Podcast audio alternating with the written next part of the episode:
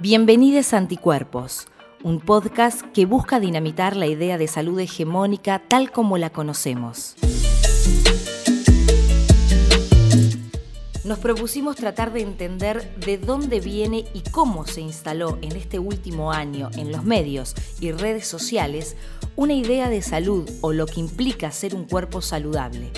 Muchas veces estos discursos se limitaron a un cuerpo sin COVID, dejando otros aspectos de lado. Este podcast se llama Anticuerpos porque hablamos sobre esas corporalidades que se escapan de las normas que impone el sistema. Pero también hablamos de cómo esos anticuerpos construyen anticuerpos, organización, experiencias de resistencia, lógicas que generan otra salud.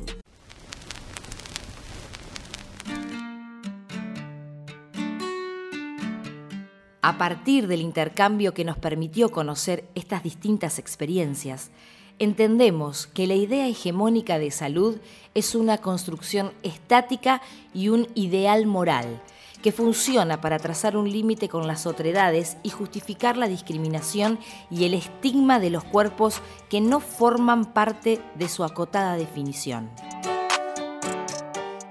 Vamos a hablar con Laura Contreras, Jessy Reyes, Luz Moreno, activistas gordes, Marina del Ciclo Positivo, Damián Berseniasi del Instituto de Salud Socioambiental de la Universidad Nacional de Rosario, Martín, Mariana, Nacho y Juan de Una Movida de Locos.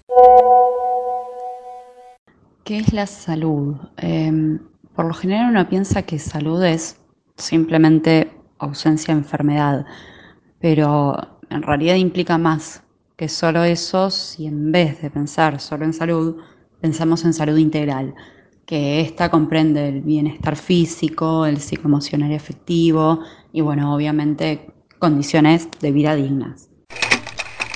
Yo hablo desde, desde mi punto de, enfermera, desde mi lugar de enfermera, eh, con lo establecido por, por la OMS, de que la salud es un equilibrio biosocial, biopsicosocial y con el medio ambiente, ¿no? Y eso es lo que nos han metido en la cabeza siempre y que aparte de ese equilibrio biopsicosocial sea una persona dentro de un IMC, dentro de un estatus económico, dentro de una clase social establecida para considerarse eh, una persona saludable.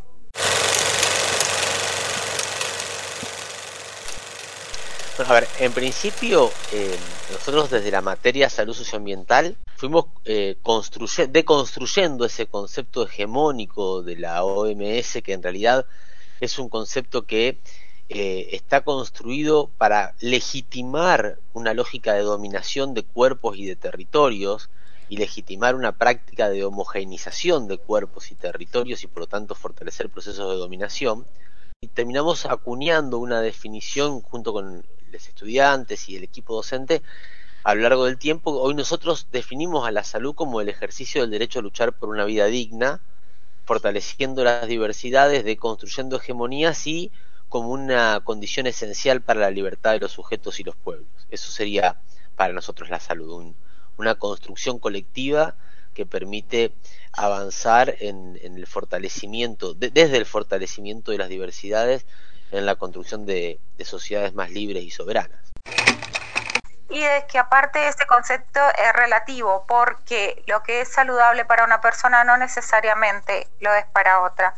Eh, y en este caso estamos las corporalidades gordas, eh, de que eh, dentro de ese concepto de salud quedamos por fuera, según la OMS, según la sociedad y demás, cuando hay muchas personas gordas que tienen una salud excelente, hay muchas personas con un cuerpo delgado que por ahí no tanto, porque cada, cada persona tiene eh, un organismo distinto, tiene un medio de vida distinto, tiene una estructura distinta. Entonces, eh, no se puede encontrar un equilibrio, por ejemplo, un equilibrio biopsicosocial cuando eh, la persona es agredida socialmente, como le pasa a las corporalidades gordas, que son agredidas, son eh, violentadas constantemente por la sociedad.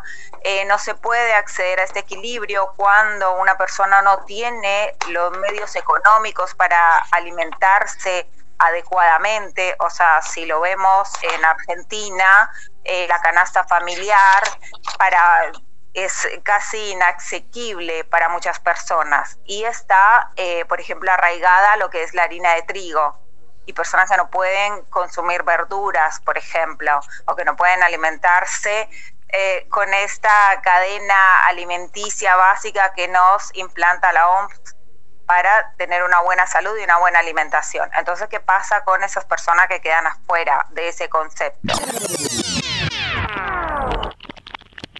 La salud?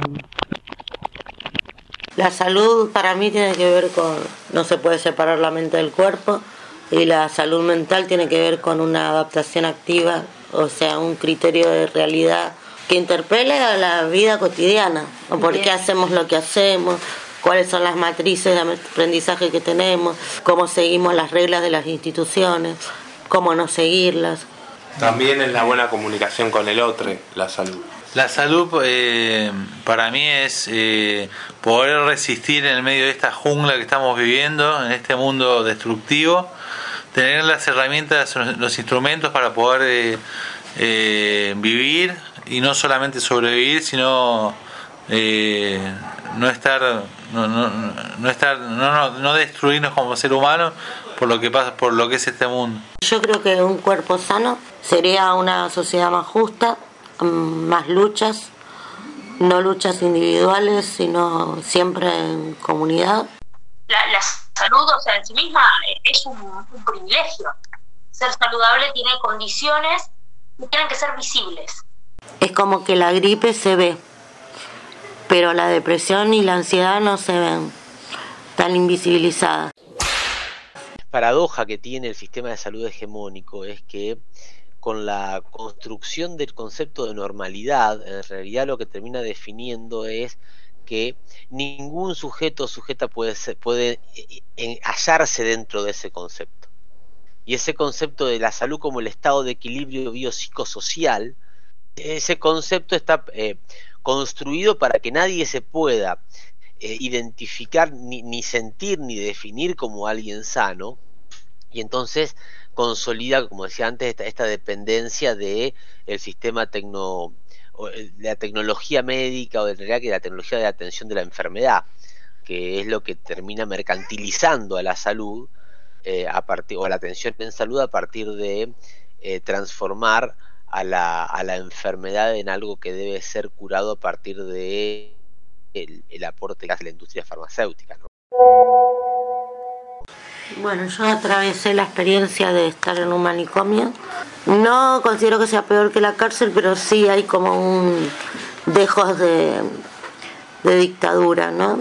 Como un, resabio de la, de la dictadura porque nos hacen tener eh, que levantarnos muy temprano, eh, tomar las pastillas una por una, que nos estén mirando, que la tragamos.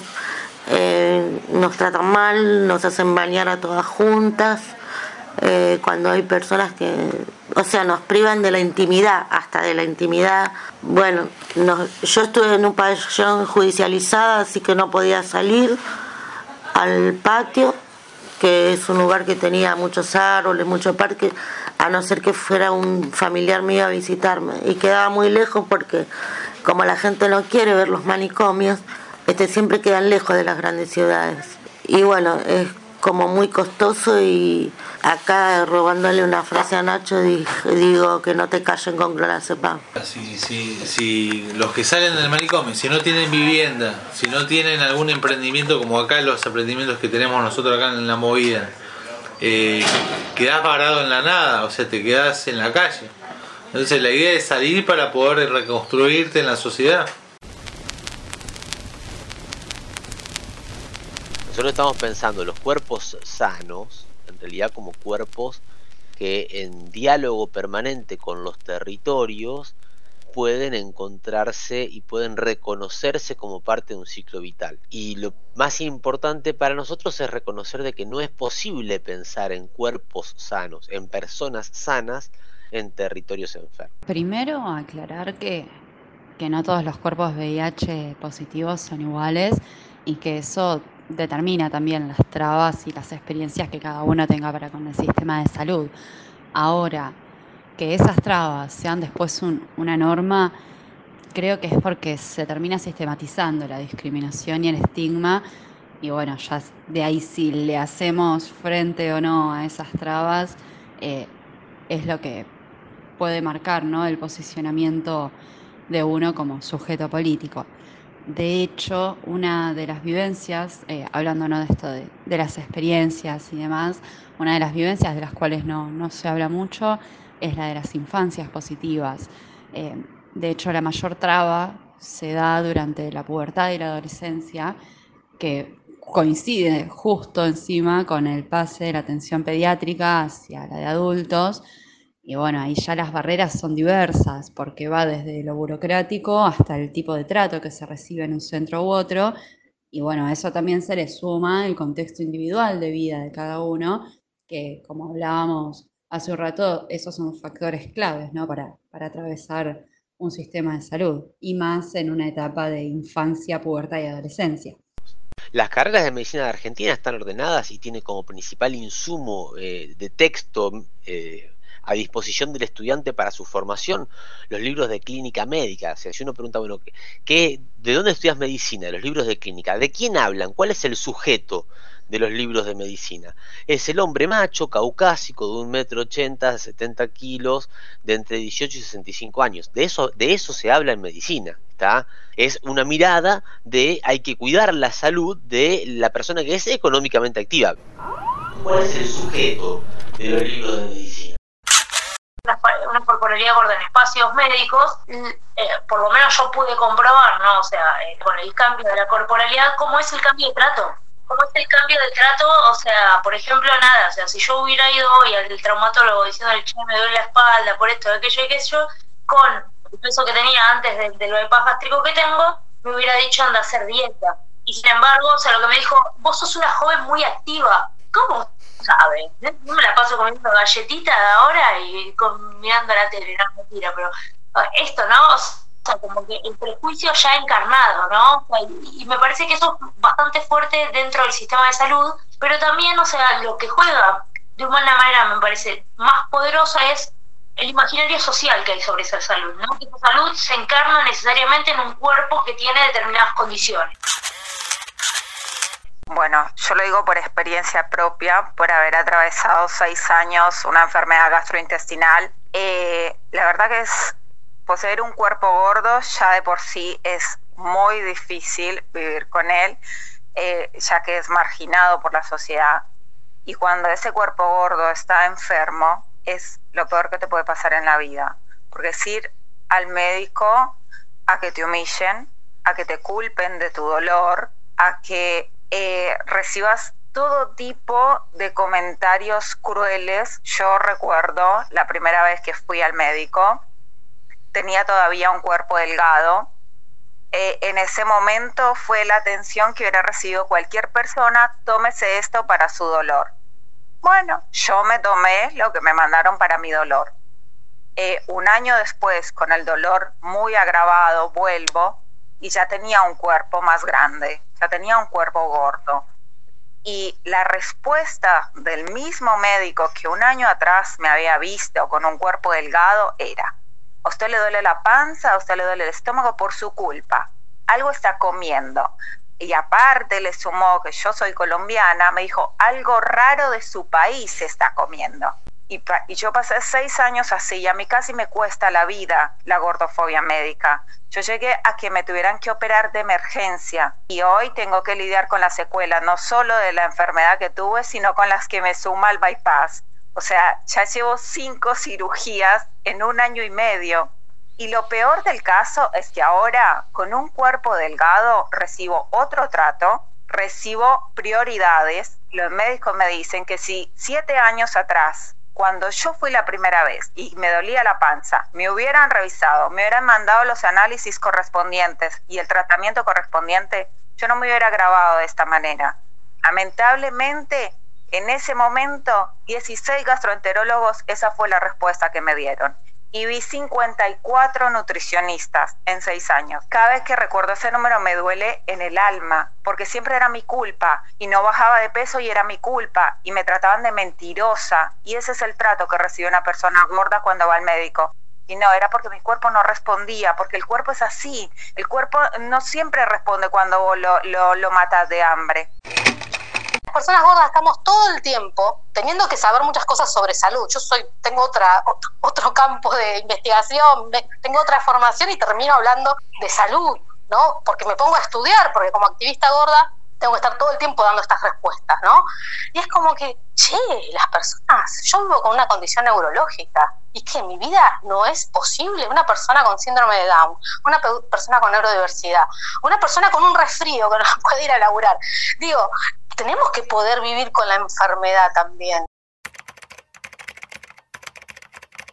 No nos engañemos más allá de los discursos y de muchos esfuerzos de muchas y muchos en nuestro país para transformar los planes de estudio e incluso de planes de estudios que han sido transformados o que han sido construidos desde otras lógicas en, la, en la epistemología que ordenó a quienes lo construían, en la práctica los planes de estudios, las currículas ocultas, se nutren y, permanentemente se alimentan de los textos que después ponemos a disposición de los estudiantes.